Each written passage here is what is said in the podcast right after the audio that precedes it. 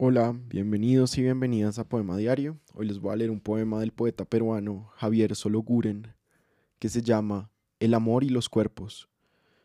Me acerco a la oscura abundancia de las rosas, siento el lento claro de tu pecho acariciado por algo que no son solo mis manos, ni el mirarte tampoco suficiente. Bulle en el centro de mi cuerpo el secreto de tu réplica traspasándome su aliento, sus años jóvenes, su disco la sazón.